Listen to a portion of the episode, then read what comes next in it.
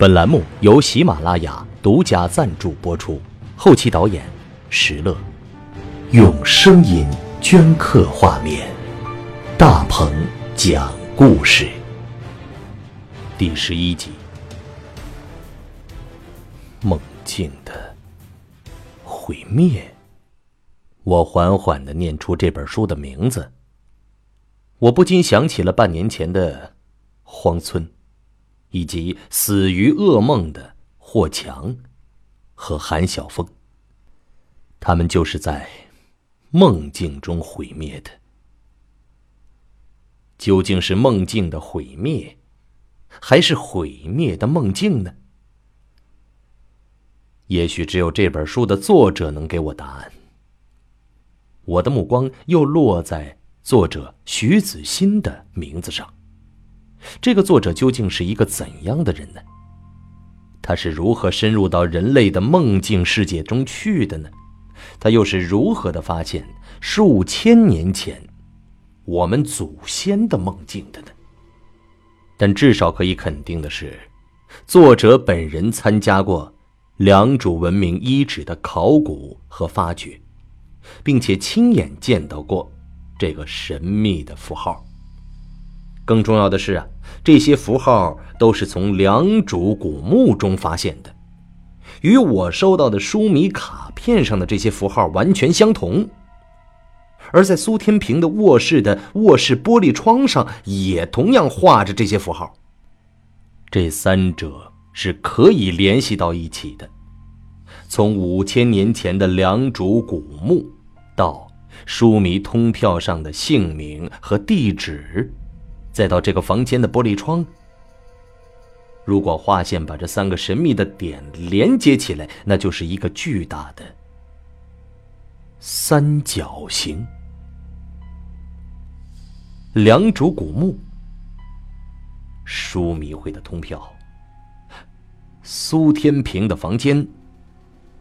忽然，我发现这个三角形看起来更像是古埃及的金字塔，而金字塔同样也是法老的坟墓。又是一个沉重的心理暗示。或许我已经找到解谜的钥匙了，接下来要做的就是破译密码。现在我首先得搞清楚的是，那些神秘的符号究竟代表了什么呢？世界上能回答这个问题的，恐怕只有徐子欣一个人了。于是我又一次翻开了《梦境的毁灭》这本书，重新读了一遍作者的简介。徐子欣是 S 大学的教授，而春雨和苏天平正是 S 大学的大学生。还有我的好朋友孙子楚，也是 S 大的历史系老师，在荒村公寓的故事中，他曾给了我很大的帮助，鉴定那些玉器。世界真的很小啊，难道他们还有什么别的关系吗？我立刻拨通了孙子楚的手机，听到那个熟悉的慵懒的声音。哎。哈，在北京玩的开心吗？这这孙子楚这个家伙，他又把时间给记错了。我只能苦笑着说：“开心的不得了呢，身边美女如云呢。”哇，嘿，那我马上就飞过去吧。算了吧，我现在已经回到上海了。哎，你中午有空吗？到你们学校附近吃顿饭，我买单。当然是你买单了。几点钟碰头啊？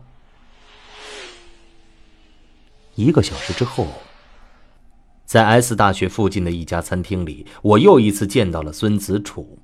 他还是那副老样子，虽然年龄只比我大三岁，下巴却留着一撮黑色的短须，更像是一个年轻的画家。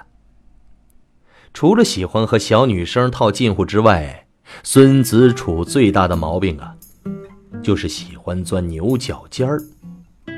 他时常埋于故纸堆里，胆大包天的妄想破解某个历史之谜。说来惭愧啊，其实我自己也是这副德行，所以我们才会成为臭味相投的好朋友。这个家伙呀，上个月还自费去过一趟柬埔寨，跑到了世界奇迹吴哥窟遗址。他当然不是寻找《花样年华》里与周慕云对话的树洞，而是去研究耶跋摩七世陵墓上的浮雕。据说呀，那里面隐藏着古印度天使地图的秘密。刚在餐厅里坐定。孙子楚就照例调侃了我一番。哎呀，你这小子害得我好惨呐！啊，我在你书里头好像也算是个重要人物啊。但现在倒霉的是，有不少的小女孩啊，都来找我干嘛？鉴定玉石。你知道我这个人是菩萨心肠，我见到小女孩我就心软呐。我整天埋在一大堆假冒伪劣的珠宝里头。这弄得我脑袋都快炸了。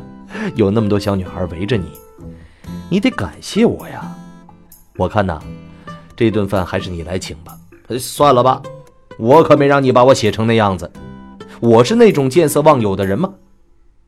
孙子楚终于收起了贫嘴，一本正经地说：“好了，你现在可以说了。这么急着找我，肯定是出了什么事儿。”终于，我从包里掏出了《梦境的毁灭》这本书，放到了孙子楚的面前，说：“你认识这本书的作者吗？”“梦境的毁灭。”孙子楚立刻皱起了眉头，他轻轻摸了摸书的封面，又低头沉默了好一会儿。他感觉好像吃了一只苍蝇似的。这个时候，菜已经上桌了。我忍不住的问：“怎怎么了？你可不是这样的人呐！”我认识他，徐子欣。我忽然一阵莫名其妙的兴奋。哎，徐子欣是你们大学的教授是吧？你能不能带我去拜访他呀？啊！但孙子楚的表情异常呆滞，他缓缓摇了摇头说：“这，这这不可能。为什么？”你连这个忙都不肯帮我。于是孙子楚一字一顿的回答说：“因为他已经死了。”啊！这回沉默的轮到我了，宛如刚刚燃起的火头又被一盆冷水浇灭，剩下的只有冒着青烟的水汽。终于，我轻叹一声：“他怎么死的？”自杀。大约三年前，许教授留下一封遗书，说自己将投江而自尽，但没有说自杀的原因。从此之后，他就杳无踪迹了。没，没有发现他的尸体吗？没有。在黄浦江和长江的岸边都打捞过，从没有发现过许教授的尸体。啊，那既然是活不见人，死不见尸，那就应该算作。失踪了。开始确实是以失踪报案的，但法律也有规定，如果某人失踪超过若干年限，仍然毫无踪迹或消息，是可以定义为法律死亡的。已经，已经三年了吗？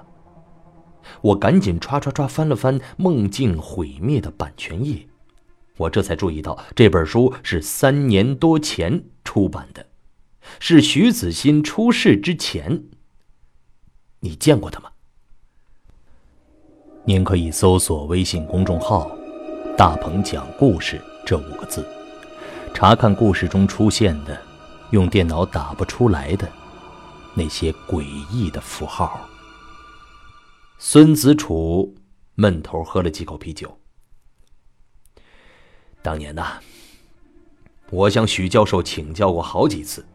虽然是心理学教授吧，但他本来是搞考古出身的，研究的课题呢又和古代文明有着深刻的渊源，所以我一直都很敬仰他。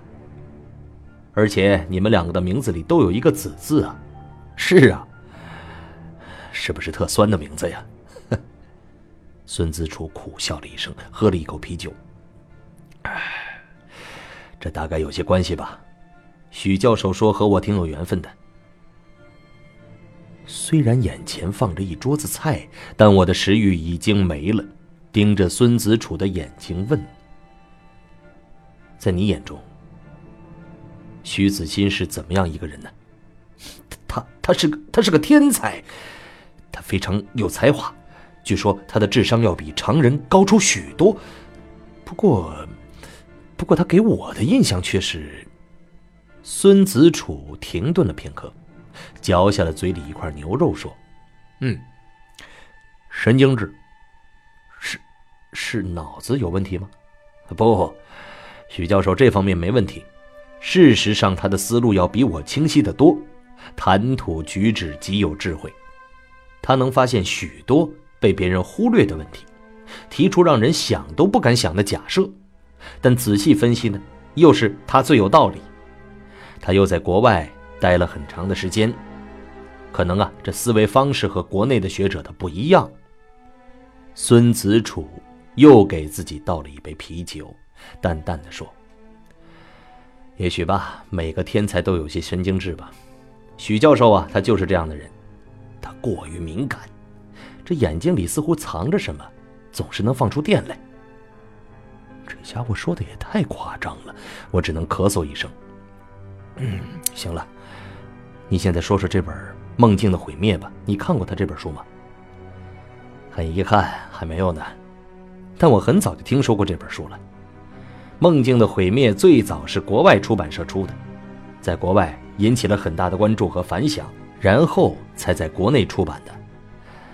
但在国内可能涉及一些学术性的争议，所以呢，这本书发行量很低，我一直也没找到这本书。照孙子楚这么说，我能在旧书摊上发现这本书，不知道算是幸运呢，还是倒霉呢？眼前似乎浮现了那个致命的，我已经找到这枚钥匙了。那怎么轻易能把它扔掉呢？我不依不饶的问下去：“哎，三年前你最后一次见到徐子欣的时候是什么时候啊？”孙子楚很不耐烦地回答：“哎，当时我正写一篇关于中国上古玉器文明的论文，我曾专程的到他办公室拜访过他一次。没过几天呢，就听说他留下遗书失踪了。办公室？哎，徐子欣的办公室现在还在吗？呃，好像从出事以后，他的办公室一直没人动过呀。我又一次找到了兴奋点。”好，太好了！哎，你能不能带我去一次？也许从那里能找到一些资料和线索呢。算了吧，许教授的办公室恐怕都上锁三年了，我们怎么进去啊？你必须带我去，这件事对我来说非常重要。几个月之后你就明白了。几个月之后，怎么着？等你新书出来，我又成你小说里的人，带我去。我终于忍无可忍，大声嚷嚷，但随即我意识到自己的失态。对不起，你快带我去吧。孙子楚被我镇住了，他沉寂了一会儿，说：“你真是个无比固执的家伙。好，好，好，我带你去。”这个家伙又一次被我征服了。我露出了久违的微笑。用最快的速度解决了桌上的菜，孙子楚则慢吞吞的品尝着四川的水煮鱼，还把我等得心急火燎起来。结果他还没把最后一口啤酒喝完，就被我硬拽出了餐厅。哎，虽然孙子楚比我年长三岁，可是这心里头啊，却还像个大男孩。他极不情愿地带我回到 S 大的校园里。正是乍暖还寒的时候，校园里显得不同寻常的冷清。几个穿着厚厚冬衣的女生迎面走来，一见到孙子楚就笑了起来。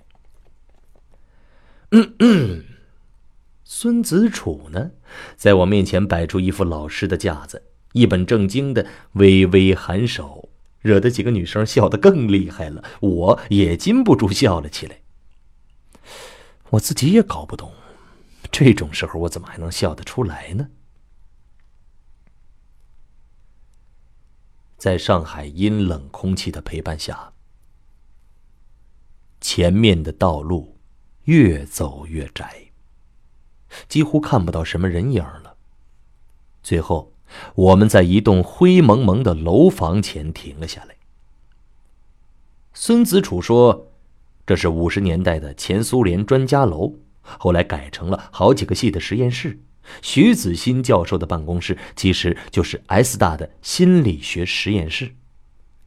因为 S 大能拿得出手的心理学教授就只有徐子欣一个人了。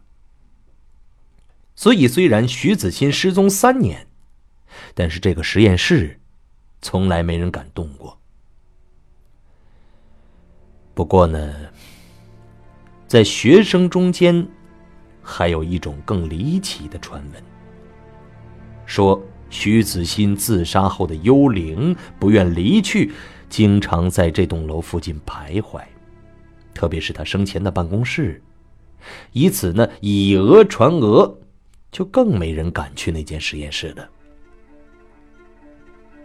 孙子楚跟楼下的门房老头说了几句话，便要到了心理学实验室的钥匙。我对他如此顺利的。得手有些意外，孙子楚有些得意地说：“嗨，那老头他经常跟我一块喝酒，问他借把钥匙有什么难的？”跟着孙子楚上楼梯的时候，我轻声问他：“你最近来过这儿吗？”“没有，我已经三年没来了。”孙子楚好像有些不开心了，他在楼梯转角处停了下来。沉默了片刻，说：“因为我不喜欢这里。”我能从他的语气中听出弦外之音，就让他停下来问：“为什么？”孙子楚缓缓仰起头来，看了看楼上。下午的走廊里一片寂静，好像所有人都睡着了。他轻声说。因为这里给我留下了留下了不好的回忆，是三年前你最后见到徐子欣的那次吗？你这个家伙，又给你猜中了。他忽然苦笑了一声，身体靠在楼梯的栏杆上说：“哎，那是三年前的冬日，就和今天一样阴冷潮湿。那天，我兴冲冲跑到这栋楼里。”也许是过于年轻气盛了，居然连敲门都忘了，就径直走进了心理学的实验室。你，你见到了什么？孙子楚摇了摇头，不是耳朵听到的。刚开始进来的时候，我并没见到许教授，我只听到从实验室里隐约传出一个又尖又细的女声，在某种怪异的音乐伴奏下。唱着一些特殊的语调，现在想来真是难以理解。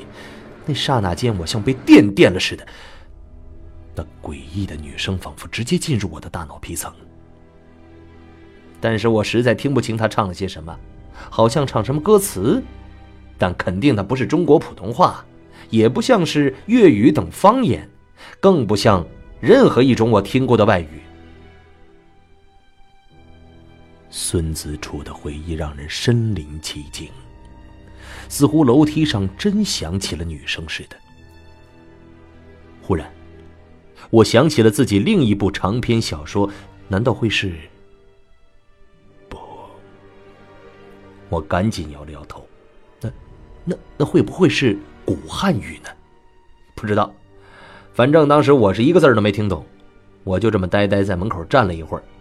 那歌声的节奏越来越快了，惹得我就好奇的推开房门。就这么一瞬间呢，那奇异的女声就停了。实验室里如死一般沉寂啊，那种沉静让我更加心慌了。我只能悄无声息走进去。我被孙子楚吊起来了兴趣。哎，哎，那那唱歌的那个女人是谁呀？没有女人呐。这是一个布满书架的小房间，我只看到了许教授一个人，他坐在椅子上低着头，好像是睡着了。当我忐忑不安走到他身边的时候，他突然抬起头来，恶狠狠盯着我。我被他那样子吓了一跳，只能结结巴巴说明自己来意。抱歉，我刚才没敲门。但许教授他根本没有原谅我的意思，他向我大声嚷嚷，粗暴的把我推出了房间。他，他是个脾气粗暴的人吗？他从来不是啊。许教授一向都是彬彬有礼，也从没听说过他有什么失态的时候。他那个样子简直和平时就判若两人。我特别惊讶。我还来不及跟他分辨呢，就被他赶出了实验室了。哎，好了，朋友们，今天的故事就讲到这里。想收听更多精彩的故事，请下载喜马拉雅的手机 APP，关注大鹏讲故事。明天大鹏将继续给你讲我从荒村归来之后的故事。